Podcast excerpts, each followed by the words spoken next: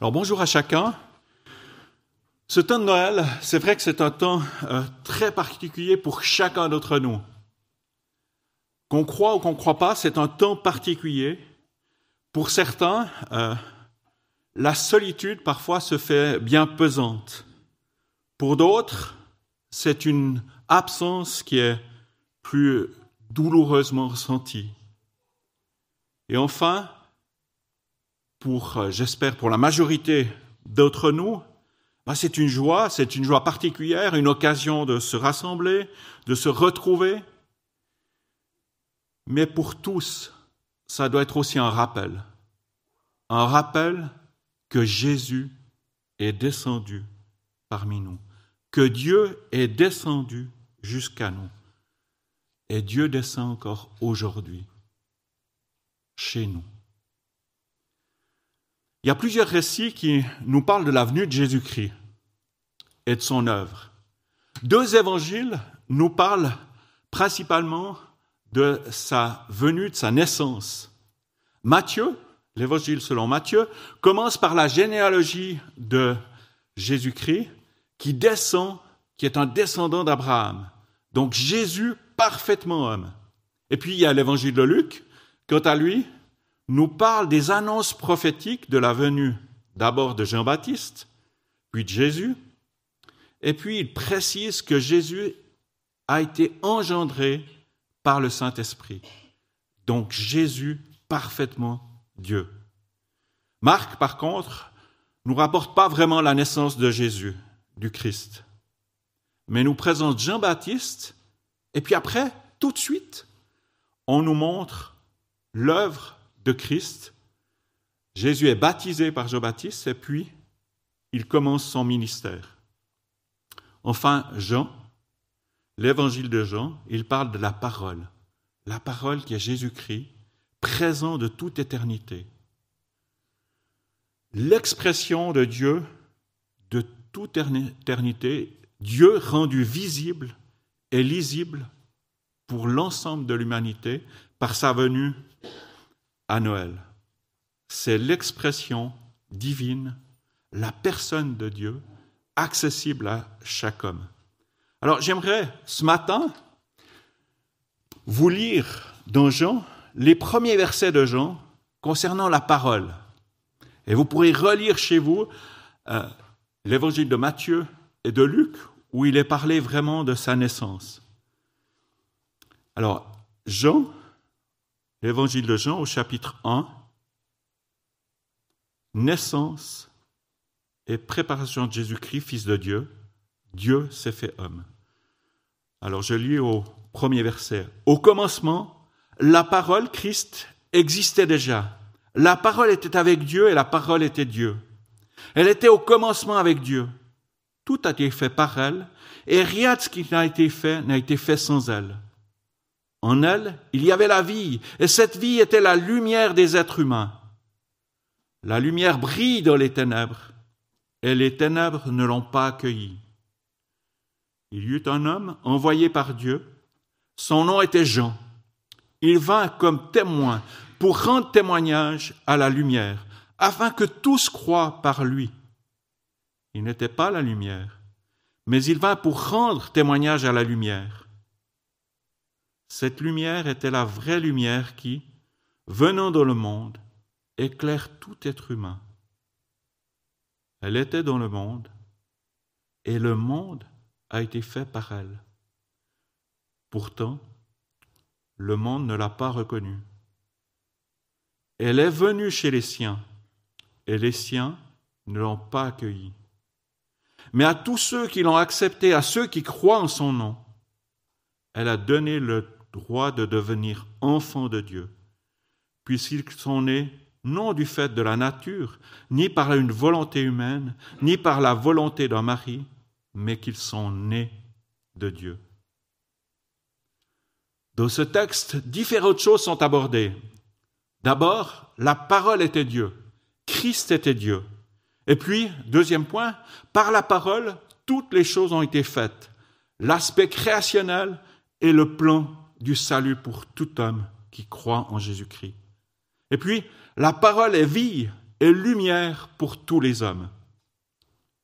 La parole, non connue et non reçue. Et enfin, la parole reçue, transformatrice pour chaque homme, chaque être humain. La parole était Dieu. Le Père a affirmé la divinité de Jésus-Christ, déjà simplement par l'annonce à Marie. Marie va poser la question quand on lui dit qu'elle va donner naissance à Jésus, Emmanuel. Marie dit à l'ange, comment cela se fera-t-il puisque je ne connais point d'homme? C'est dans Luc 1, 35. Mais l'ange lui répond, le Saint-Esprit viendra sur toi et la puissance du Très-Haut te couvrira de son ombre. C'est pourquoi le Saint-Enfant qui naîtra de toi sera appelé Fils de Dieu. Le Saint-Esprit viendra sur toi et la puissance du Très-Haut te couvrira de son ombre. On voit que c'est par la puissance du Saint-Esprit. Donc, Fils de Dieu. Et puis, lors de son baptême, dans Marc 1, une voix s'est fait entendre des cieux, et cette voix dit ces paroles, Tu es mon Fils bien-aimé, en toi j'ai mis toute mon affection. C'est le Père qui authentifie le fait que Jésus est son Fils. Lors de la transfiguration, quand ils sont montés sur la montagne, quelques disciples et Jésus, une nuée est venue les couvrir, et de la nuée sortit cette voix qui a dit aussi, Celui-ci est mon Fils bien-aimé, écoutez-le.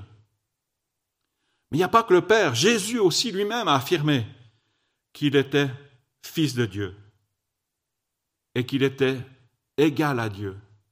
Ça n'a pas plu d'ailleurs. Dans Jean 10, au verset 30, il a dit, Moi et le Père, nous sommes un. Et en Jean 14, celui qui m'a vu a vu le Père. Et puis Jésus, aussi par son ministère, nous a montré qu'il était fils de Dieu, qu'il était divin. Rappelez-vous, il maîtrise les lois de la nature par la tempête apaisée. Les disciples se sont dit, qui est donc celui-ci? À qui obéissent même le vent et la mer? C'est dans Marc 4. Et l'apôtre Paul rappellera cela aussi dans les Hébreux, Hébreux 1. Il est dit, et c'est Dieu qui parle par l'intermédiaire de la lettre de Paul aux Hébreux, Dieu dit au Fils, Ton trône, ô Dieu, est éternel. Le sceptre de ton règne est un sceptre d'équité. Tu as aimé la justice, tu as haï l'iniquité. C'est pourquoi, ô Dieu, ton Dieu t'a oint d'une huile de joie au-dessus de tes égaux. Et encore, toi, Seigneur, tu as au commencement fondé la terre, et les cieux sont l'ouvrage de tes mains. Là, il parle au Fils. Toi, Seigneur, tu as au commencement fondé la terre, et les cieux sont l'ouvrage de tes mains. Ils périront, mais tu subsistes, ils vieilliront tous comme un vêtement. Mais toi, tu restes le même, et tes années ne finiront point.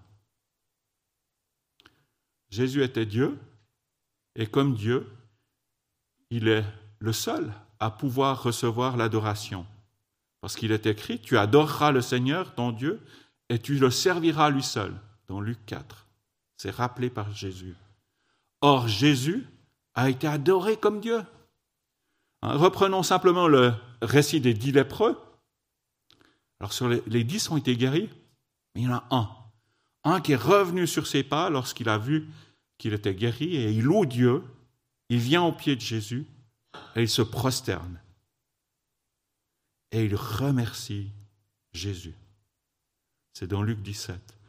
Un autre lépreux qui a été guéri, il dit simplement à Jésus, Je crois Seigneur, et il se prosterne devant lui.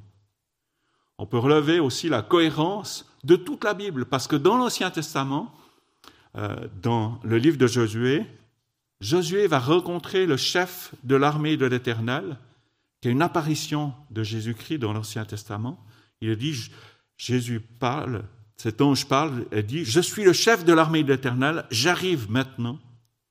Et que fait Josué? Josué tomba le visage contre terre, adora et dit, que dit mon Seigneur à son serviteur le chef de l'armée de l'Éternel dit à Josué, Enlève tes sandales de tes pieds, car l'endroit où tu te tiens est saint. Josué 5. Et dans l'Ancien Testament, encore à plusieurs reprises, on a ces épisodes-là. Donc nous voyons bien cette cohérence de toute la Bible. Et Jésus est Dieu. Et contrairement à ce que peuvent affirmer certaines sectes ou certains, hommes, Jésus est Dieu. Par la parole, toutes choses ont été faites. L'aspect créationnel est le plan du salut. Jésus par qui toutes choses ont été faites. Là aussi, la Bible affirme de Colossiens 1, il est dit, car en lui, Jésus-Christ, ont été créées toutes les choses qui sont dans les cieux et sur la terre, les visibles et les invisibles. Tout a été créé par lui et pour lui. Il est avant toute chose et toute chose subsiste en lui. Et puis rappelons-nous, lors de la création, il est dit, Dieu dit, faisons l'homme à notre image, selon notre ressemblance. Genèse 1. Faisons au pluriel. On découvre déjà, dès le début de la parole de Dieu, la Trinité. L'Éternel Dieu dit, voici, l'homme est devenu comme l'un de nous, l'un de nous pour la connaissance du bien et du mal. Et puis le plan de salut est prévu par Dieu de toute éternité. Dieu nous a adressé, et c'est dans Timothée qu'il a dit, une sainte vocation, non à cause des œuvres, mais selon son propre dessein et selon la grâce qui nous a été faite en Jésus-Christ avant les temps éternels. Donc de toute éternité. De toute éternité, les dominations, les autorités dans les lieux célestes connaissent par l'Église la sagesse infiniment variée de Dieu, selon le dessein éternel qu'il a mis en exécution par Jésus-Christ notre Seigneur. Éphésiens 3. Le dessein éternel. Il n'y a aucune improvisation de la part de Dieu, ni dans la création, ni dans le plan de salut. Tout nous dépasse, tout dépasse notre intelligence. Notre appréciation est bien finie, bien définie, limitée. Mais Dieu, par Jésus, est bien au-dessus. Jésus, aussi Jésus, parole de vie, lumière des hommes. Dans sa parole, Dieu nous dit que la mort est considérée comme un ennemi. Il est rappelé que Dieu lui-même va essuyer toutes nos larmes. Il anéantit la mort pour toujours. Le Seigneur l'Éternel essuie les larmes de tous les visages. Il fait disparaître de toute la terre l'opprobre de son peuple. C'est dans Ésaïe 25. Et puis je les rachèterai de la puissance des morts je les délivrerai de la mort. Ô mort, où est ta peste, séjour des morts, où est ta destruction? Osée 13, 14. Ou, ô mort, où est ta victoire, où est ton aiguillon? L'aiguillon de la mort, c'est le péché. La puissance du péché, c'est la loi. Mais grâce soit rendue à Dieu qui nous donne la victoire par notre Seigneur Jésus-Christ. Dieu ne désire pas la mort. Il ne l'a pas voulu, elle est venue pour juger le péché, la mort nous permet de ne pas vivre éternellement dans ce monde de péché. Donc on peut dire que la mort, finalement, la mort physique, c'est une grâce, une grâce de Dieu. Je ne sais pas si vous aimeriez vivre éternellement euh, dans les conditions dans lesquelles vous avez vécu jusqu'à maintenant. Peut-être, je ne sais pas. Moi pas. Donc on peut dire que la mort physique est une grâce de Dieu. Et j'aimerais ici rappeler une citation qui est, inspirante de Billy Graham qui disait Un jour, vous lirez, vous entendrez que Billy Graham est mort. N'en croyez pas un traître mort. Je serai alors plus vivant que je ne le suis maintenant. J'aurais juste changé d'adresse. Je serai alors dans la présence du Seigneur. Pourquoi pouvait-il dire ça? J'ai simplement changé d'adresse. Et il le dit lui-même, j'ai un message, un seul message. Jésus est venu, il est mort sur la croix, il est ressuscité, et il nous a demandé de nous repentir de nos péchés et de recevoir par la foi, et de le recevoir par la foi en tant que Seigneur et Sauveur. Et si nous le faisons, nous obtenons le pardon de tous nos péchés et nous pouvons entrer dans sa présence. Donc Jésus est source de vie. Hein? Si tu confesses de ta bouche le Seigneur Jésus, et si tu crois dans ton cœur que Dieu l'a ressuscité des morts, tu seras sauvé. Jésus est venu effectivement donner la vie à l'homme perdu, l'homme égaré. Il est venu nous donner une vie éternelle dans sa présence, dans la présence de Dieu. Est-ce que je vis comme chrétien dans cette, perspective de l'éternité avec Dieu Dans cette perspective que je vis dans la lumière. Parce que Jésus est source de lumière. Il nous donne cette possibilité de vivre dans son intimité, dans cette lumière, et non de vivre dans les ténèbres. L'homme dans les ténèbres va vivre avec la violence, la jalousie, et d'ailleurs la Bible dit avec l'impudicité, cette disposition de quelqu'un à se comporter, à agir d'une manière que réprouve la morale sexuelle. L'impureté, la dissolution, l'idolâtrie, la magie, les iniquités, les querelles, les jalousies, les animosités, les disputes, les divisions, les sectes, l'envie, l'ivrognerie, les excès les choses semblables. C'est pas moi qui le dis, c'est Galates 5.20, c'est la parole de Dieu qui le dit. L'homme dans les ténèbres vit avec ces choses-là, avec la magie, l'idolâtrie, les jalousies, l'envie, les excès parfois l'ivrognerie, les divisions, les disputes. Mais il y a le contraire. Mais au contraire, vivre avec les sentiments qui habitent en Jésus-Christ. C'est quoi ces sentiments? C'est la douceur, l'humilité et le fruit de l'esprit. Fruit de l'esprit, l'amour, la joie, la paix, la patience, la bonté, la fidélité, la douceur, la tolérance. Ceux qui sont à Jésus-Christ ont crucifié la chair avec ses passions et ses désirs.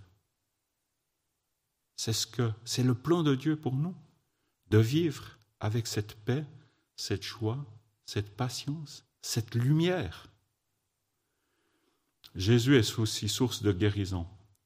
J'ai lu il y a quelques, quelques jours un témoignage dans Sa parole pour aujourd'hui, qui est à la fois euh, un site et qui est aussi, euh, qui est aussi publié sur des petits documents.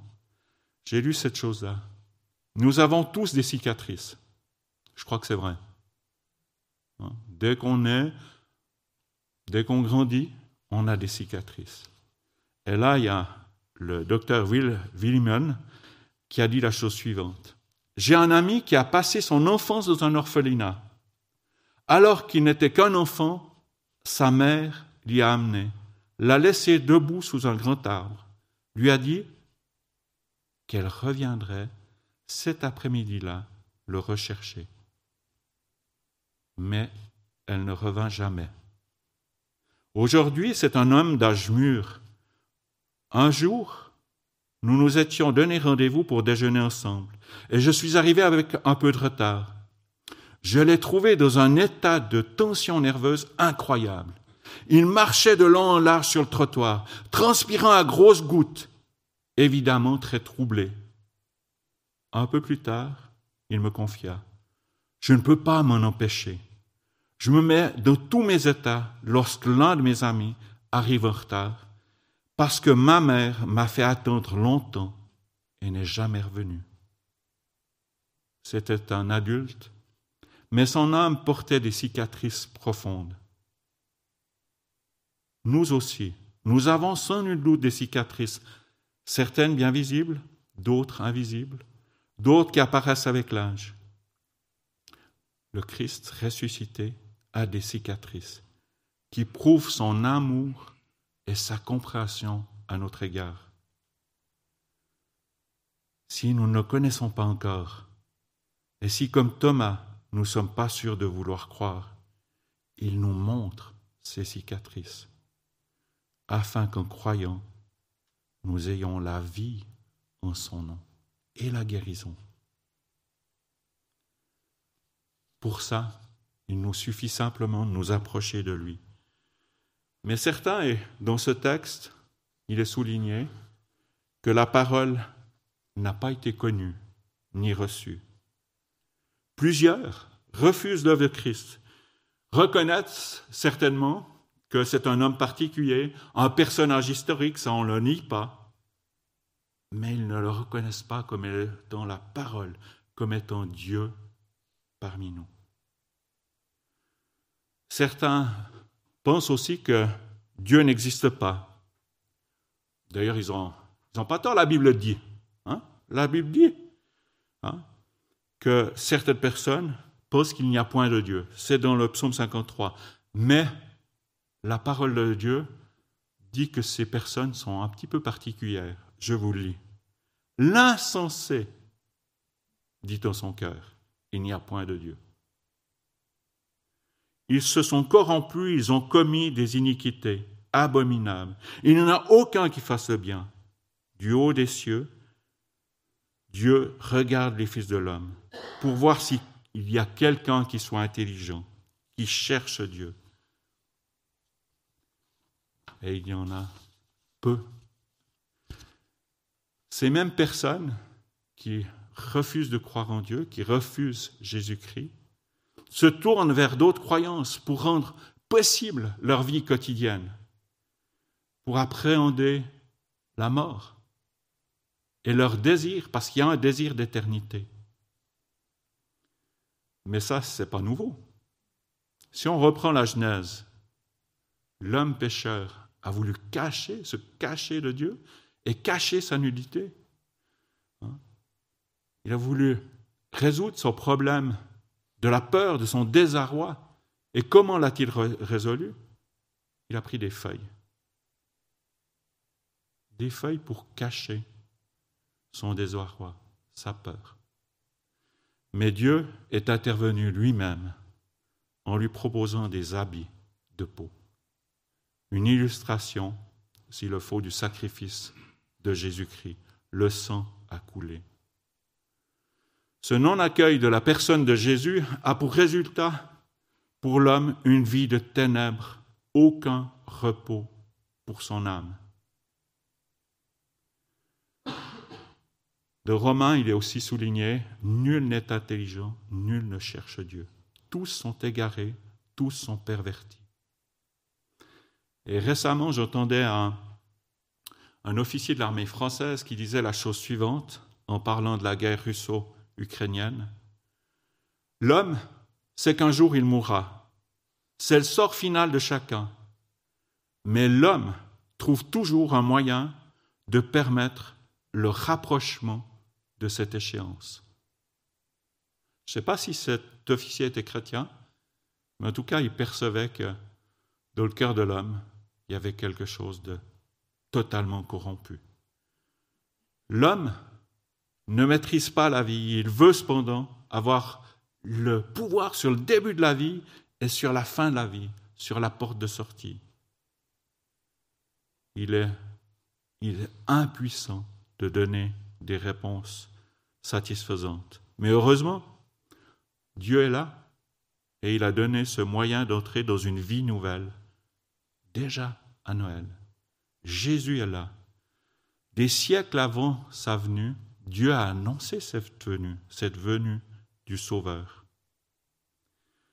La parole, et c'est le dernier point, la parole reçue, transformatrice de l'homme.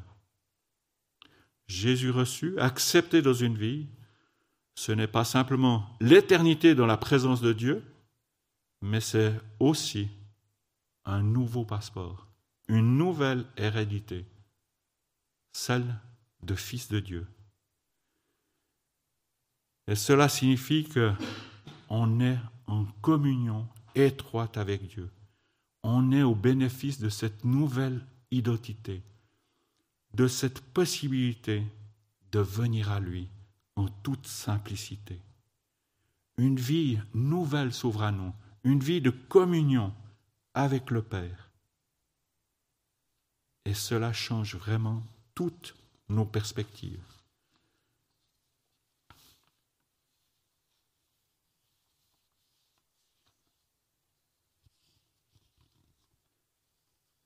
Et j'aimerais terminer en disant que Dieu a tout accompli, nous donne cette possibilité vraiment de venir à lui. Et j'ai plus mes notes, donc je vais finir simplement par cet aspect-là où Dieu nous transforme. Si quelqu'un est en Christ, il est une nouvelle créature. Les choses anciennes sont passées, voici toutes choses sont devenues, nouvelles. C'est un processus. À partir du moment, et je me suis donné au Seigneur à 14 ans, à partir de ce moment-là, les choses n'ont pas changé du jour au lendemain. Mais petit à petit, Dieu est entré dans ma vie. Et un jour, quand je serai en face de lui, eh bien, ce jour-là, il me transformera complètement. Et Jésus-Christ, qui est ressuscité, m'accueillera dans la gloire. Bien que le Seigneur nous fasse cette grâce d'avoir cette foi, d'avoir cette perspective de pouvoir entrer dans sa présence. Que vraiment nous puissions le voir au quotidien. Que nos vies, que ma vie, soit un récit de l'œuvre de Christ, soit un récit de ce qu'il a fait pour moi, soit un récit de ce qu'il dit dans la parole, soit un récit de ce que je suis, un fils, une fille de Dieu par adoption.